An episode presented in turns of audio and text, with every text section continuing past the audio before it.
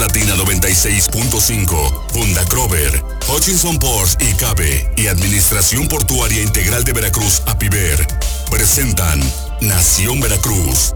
Historia, cultura, tradiciones. En Nación Veracruz, Puerto y Puerta de México.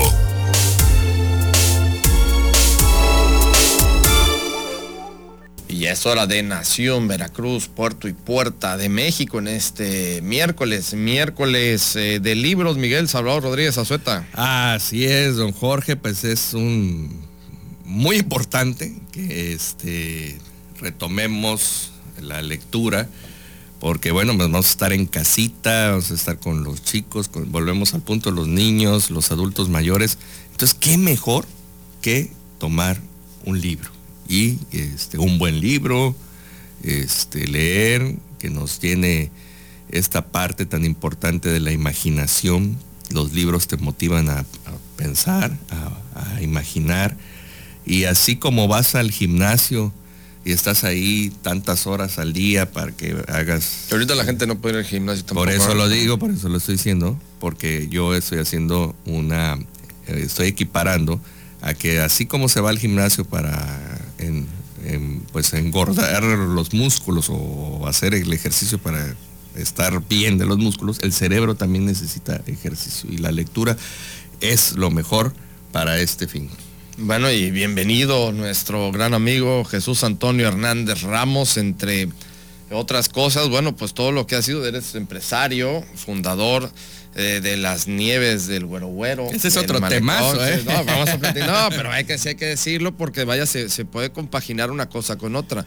Puedes compaginar el hecho de entrar a la, eh, precisamente a todo lo que tiene que ver con el mundo de la escritura, con el mundo de la lectura, la escritura, el, el, ser un creador y a la vez también pues ser un empresario y bueno, pues mejor que mejor empresario que de las de las nieves del maricón que son tan conocidas. Aparte has radicado también en Suiza, estuviste allá en, en Zurich, una ciudad preciosa, dominas el inglés y el francés al 100%, también estuviste ya como jefe de la oficina de Veracruz, eh, de turismo, de, turismo de Veracruz y Boca y también ya ha sido secretario general de los artesanos del malecón en dos ocasiones, entre otras cosas que tienes.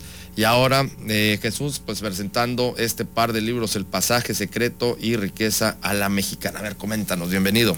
Bueno, de antemano quiero agradecerles a todos ustedes la oportunidad que me brindan de estar ante, ante este auditorio tan importante y mencionar que, bueno, Riqueza a la Mexicana tiene un propósito, más que un libro, es un es un mensaje de abundancia, de prosperidad. Eh, y por otro lado, el pasaje secreto pues obedece a un, a un sueño hecho realidad, cristalizando algo que tenía yo ya en el tintero desde hace muchísimo tiempo. Eh, riqueza la mexicana es un, es un método. Es un método en el cual a través de breves eh, cambios en la rutina cotidiana de cualquier persona puede mejorar la economía es decir, puedes pasar de, ganar 10 a ganar 20, de ganar 50 a ganar 1000, de ganar 100 mil a ganar un millón. Es, tú pones el límite. Y habla precisamente acerca de los condicionamientos de la mente, que es una de las limitantes que tiene la mayoría de las personas. Y por otro lado, pasaje, el pasaje secreto es una historia eh, muy, muy bonita que habla acerca de uno de los pasajes más importantes del puerto de Veracruz y menos documentado, que tiene que ver con la invasión de 1683 por parte de Lorencillo, eh, de Michel Gramón, al puerto de Veracruz, y que de alguna manera es una arista de la historia del puerto que no se ha tocado tanto. Eh, desde luego el pasaje de 1914 con la invasión norteamericana es eh, de, esos temas que más se le han dado eco, pero hay que mencionarlo también, Veracruz, a que acaba de cumplir sus 500 años, pues tiene un pasaje muy interesante con la historia de los piratas. También vivió esa época y en este caso este pasaje secreto es una historia que narra acerca de dos jóvenes eh, que pasan por una puerta en la casa del abuelo y los lleva a otro tiempo. Y ver el mundo de 1683 a través de los ojos de la modernidad de los jóvenes, pues tiene un, tiene un punto muy singular. y es una, una lectura muy entretenida. A mí me gusta mucho. Y dicho sea de paso, ya estoy trabajando en un segundo tomo en el cual ahora van a conocer a Jesús Arriaga, Chucho Roto. Muy bien. Fíjate Jesús, ahora vamos por partes. Riqueza a la mexicana. Ahorita creo que es, eh, un momento muy importante. Venía yo escuchando el, noticiero, eh, Laura Morales y Jorge Luis Malpica aquí de Más Latina. Y eh, aparte la preocupación de, de la situación de salud, pues lo que implica, ¿no? También y, golpea a la economía de, los pequeños eh, comerciantes. Tal vez los grandes comerciantes tienen su colchón, pero los que vendemos ahora sí que este, pues al menudeo, pues estamos así como que pensando, híjole, pues no, no, no hay ventas y qué voy a hacer, ¿no? Entonces, eh, en Riqueza la Mexicana, tú nos ofreces opciones de esta... Fíjate que Riqueza perdón que te interrumpa, este, porque eh, Riqueza la Mexicana es el compendio eh, de todo lo que yo estudié, de todo lo que yo leí, de todo lo que yo aprendí, porque paradójicamente Riqueza la Mexicana surge en un, en un momento crítico de mi vida. Yo tomo un par de malas decisiones que me ponen casi al borde de la quiebra y eh, me empiezo a preguntar, ¿por qué? ¿Por qué me pasa? ¿Por qué si soy una buena persona? ¿Por qué? Y entendí finalmente que la pregunta no era por qué, sino para qué. Hoy me doy cuenta de que a través de todo lo que aprendí, tenía yo que, tenía yo que comunicarlo con las demás personas, con aquellas que tengan interés, porque la gran mayoría de la gente vive cómodo, están confortables, contentos con lo que tienen, y finalmente, y finalmente, eh, pues terminan eh, sobreviviendo, viviendo una vida de existencia cuando pueden tener una vida de substancia. Riqueza la mexicana es todo, es la suma de, padre pobre, padre rico, de eh, los, secretos de la mente millonaria, de piense y hágase rico. Eh, en fin, eso es todo lo que yo aprendí porque incluso llegó un momento en que di una serie de seminarios con el libro Los secretos de la mente millonaria y yo decía, hay algo que no está bien, hay algo que como que no compagina. Y a sugerencia de mi hermana me dice, bueno, ¿por qué no arreglas tú tu conferencia y la pones en el orden que tú quieres? Termino haciendo una adecuación, insatisfecho, y me dice mi hermana, bueno, ¿y por qué no lo escribes? Y dije, bueno, ¿por qué no lo escribes? Pues tiene razón. Y entonces no, es, no estoy inventando el hilo negro, lo que sí estoy diciendo en el libro es que hay un método hay un método probado porque todas las personas que han logrado la libertad financiera lo han logrado a través de esta metodología. Hay quienes lo comparten y hay quienes pues lo guardan para sí. Eh, son 10 reglas básicas que no es un libro para leer, hay que decirlo con todo como lo que es, es un, es un cuaderno de trabajo. Es un cuaderno que tienes que leer, estudiar y hacer a lo largo de, todo el tiempo para eh, poder lograr los resultados necesarios. Una palabra muy importante que yo eh, hago mención es la constancia. Hay que ser constantes y hay que ser disciplinados. La disciplina constante es la que hace la diferencia porque de lo contrario eh, pues, es un libro como cualquiera. No tienen mayor... Para guardar y estar y, creo que en, todo sentido, ¿no? Porque, digo, por una parte, y, entiendo cómo lo enfocas, ¿no? A la parte, a la parte monetaria, ¿no? Al, cómo ser eh, económicamente independiente y tener esa independencia financiera, pero a la vez eh, también para llegar a una realización plena como ser humano en lo que hagamos, ¿no? No forzosamente nos tiene que llevar al punto del dinero, se requieren estos dos ingredientes, ¿no? La disciplina y la constancia. Si no tienes uno y el otro, difícilmente vas a poder realizarte al 100% en lo que quieras hacer. Llámese la actividad en la que realmente te apasione, ¿no? hay quienes tienen la creencia de que la felicidad y el dinero están divorciados y no hay nada más erróneo que eso.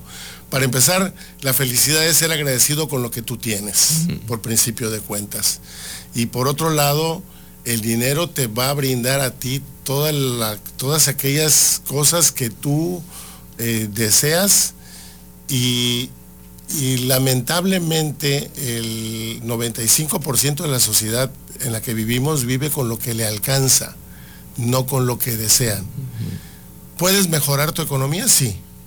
¿Es imposible? No. Pero eh, lo que tú no sabes te va a afectar. Lo que tú no sabes te va a provocar un infarto, lo que tú no sabes te va a provocar sobrepeso, lo que tú no sabes te va a provocar un deterioro en tu economía, lo que tú no sabes te va a provocar la infelicidad. La felicidad se teje y no necesitas mucho, nada más que hay que tejerlo bien. Tú tienes un aniversario y en lugar de planear una cena con tu esposa, en planear de buscar... Haces una fiesta y te estás... pero no, lo dejamos todo para el último eh. momento y te acuerdas, al, ching, ya faltan 10 minutos para ir a, tu casa y te acuerdas que es el aniversario de tu mujer. Eso no está, mal, no está bien planeado. Y el resultado es que pues ese momento tan agradable, ese momento tan romántico, ese momento, pues se va a la borda, se va a la, borda por la borda porque finalmente no lo planeaste.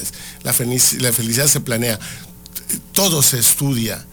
El, éxito económico, la felicidad, eh, son materia de estudios y hay que hacerlos todos los días de manera constante y disciplinada. Esa es la fórmula de todo en la búsqueda también es, ¿no? Es donde realmente encuentras la felicidad, ¿no? Eh, nos vamos a ir al corte, ¿no? Busca encuentra.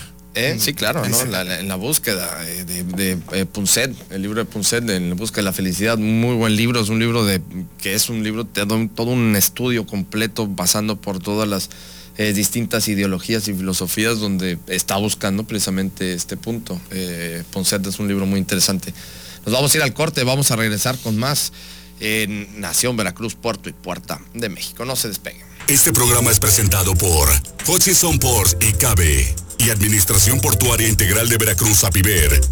Estamos de regreso en Nación Veracruz, Puerto y Puerta de México y platicando con eh, Jesús Antonio Hernández que nos trae estos par de libros, Riqueza la Mexicana, ya estuvimos platicando de él y ahora el pasaje secreto, este mundo y este viaje a través eh, del tiempo, ¿no? A través del tiempo, por lo que nos comentas, y llegas directamente a uno de los puntos, pues se puede decir que más álgidos de la historia de Veracruz, que fue la, el ataque de, de Mira, aquí sí me gustaría hacer un antecedente igual para los amigos que nos están escuchando, los amigos radioescuchas, eh, que tal vez no sepan que Veracruz fue eh, fundado tres veces.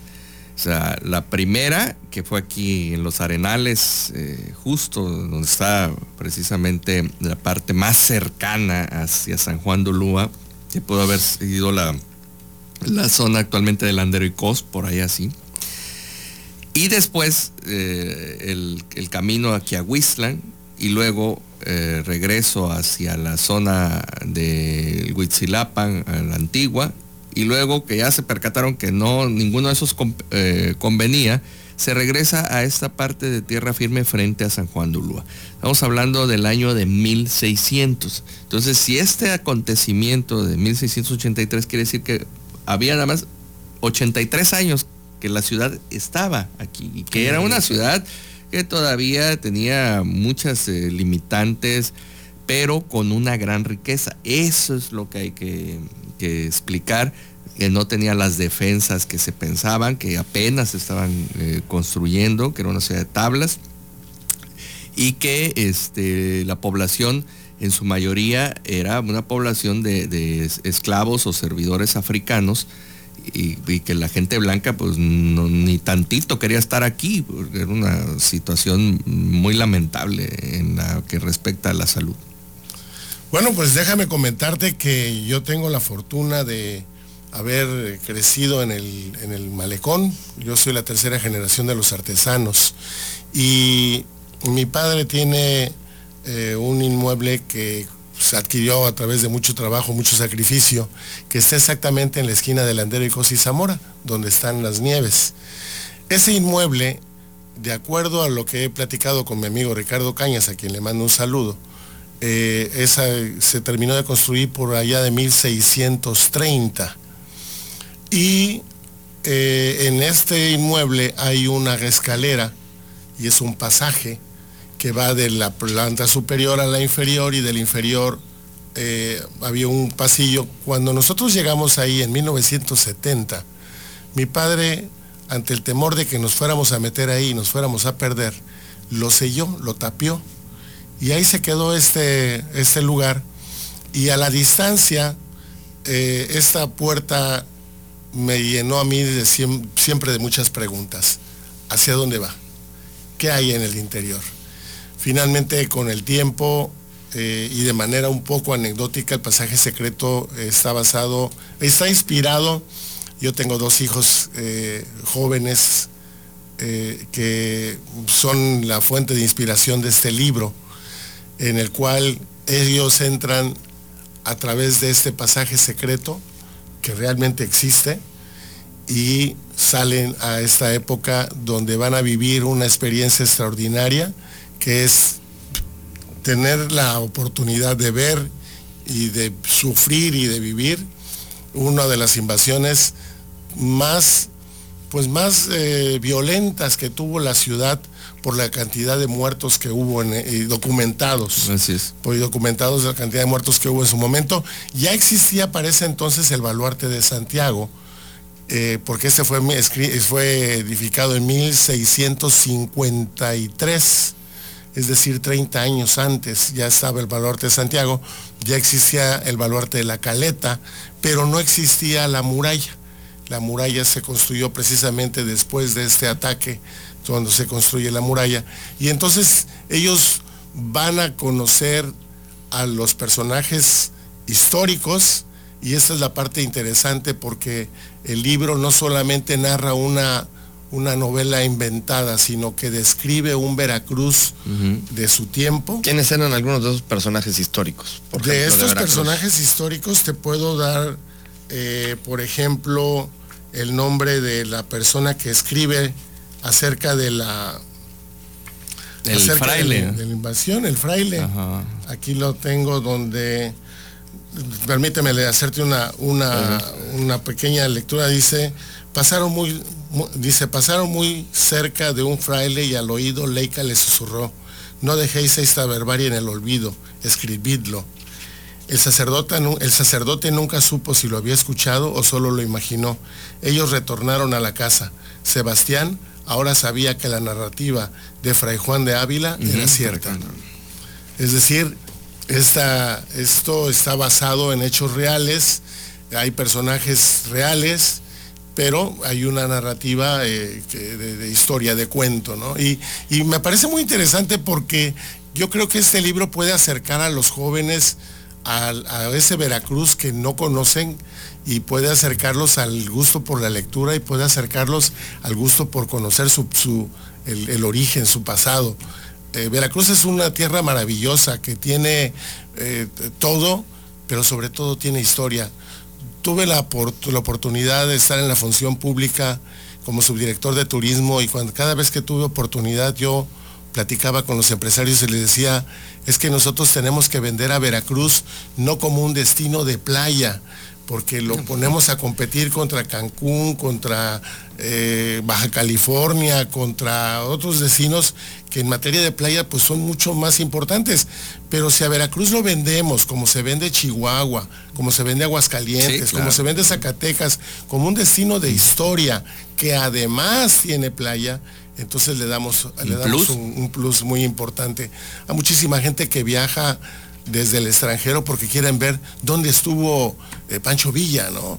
Eh, dónde, cómo, se, cómo se ganó la guerra de la, batalla de Zacatecas, la toma de Zacatecas, la toma de Ciudad Juárez. Bueno, nosotros tenemos eso y más porque nuestra historia se remonta a muchos años atrás. A ver, estuviste, estuviste ahí mismo viendo, viviendo todo lo que es para la promoción turística, eh, Jesús, y además eh, de lo que estás planteando y lo que has planteado a esta historia. ¿Qué harías por el centro histórico? Ustedes tienen el negocio ahí, en el mero centro histórico, y realmente nuestro centro histórico actualmente es muy lamentable la situación. Bueno, yo creo, yo creo que el tema va eh, por principio de cuentas para todas aquellas personas que tienen inmuebles en el centro histórico que revaloraran la importancia de tenerlos.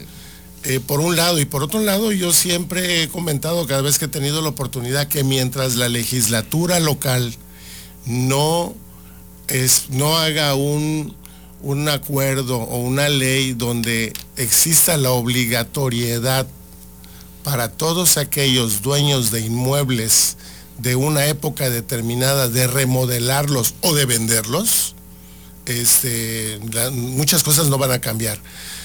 Y quiero ser muy explícito. Por ejemplo, donde, donde vive, eh, en la esquina de Andrés y Zamora, es un edificio histórico. Ahí vivió y murió Manuel Gutiérrez Zamora, que fue gobernador de Veracruz, que fue el que apoyó a Juárez durante su estancia en el puerto. Y eh, nosotros procuramos tenerlo pues, bien, bien pintado. Y sin embargo me da tristeza que en el propio Zócalo de Veracruz haya un edificio que fue un hotel y que está en ruinas y que haya otro abandonado y que haya otro inmueble también que fue un hotelito muy pequeño que está en ruinas y es una es, lamentable hay en algún hay un caso muy interesante hay gente que son dueños de predios en el centro histórico de Veracruz número uno que no lo saben ¿por qué no lo saben? porque los predios son de sus abuelos y ellos viven en España. No saben que existen esos predios. Por otro lado, hay gente que tiene predios en el centro histórico de Veracruz, pero que están esperando a que se caigan para aprovechar la plusvalía del el terreno y poder construir lo que quieran porque el INA lamentablemente pues no los deja remodelarlos.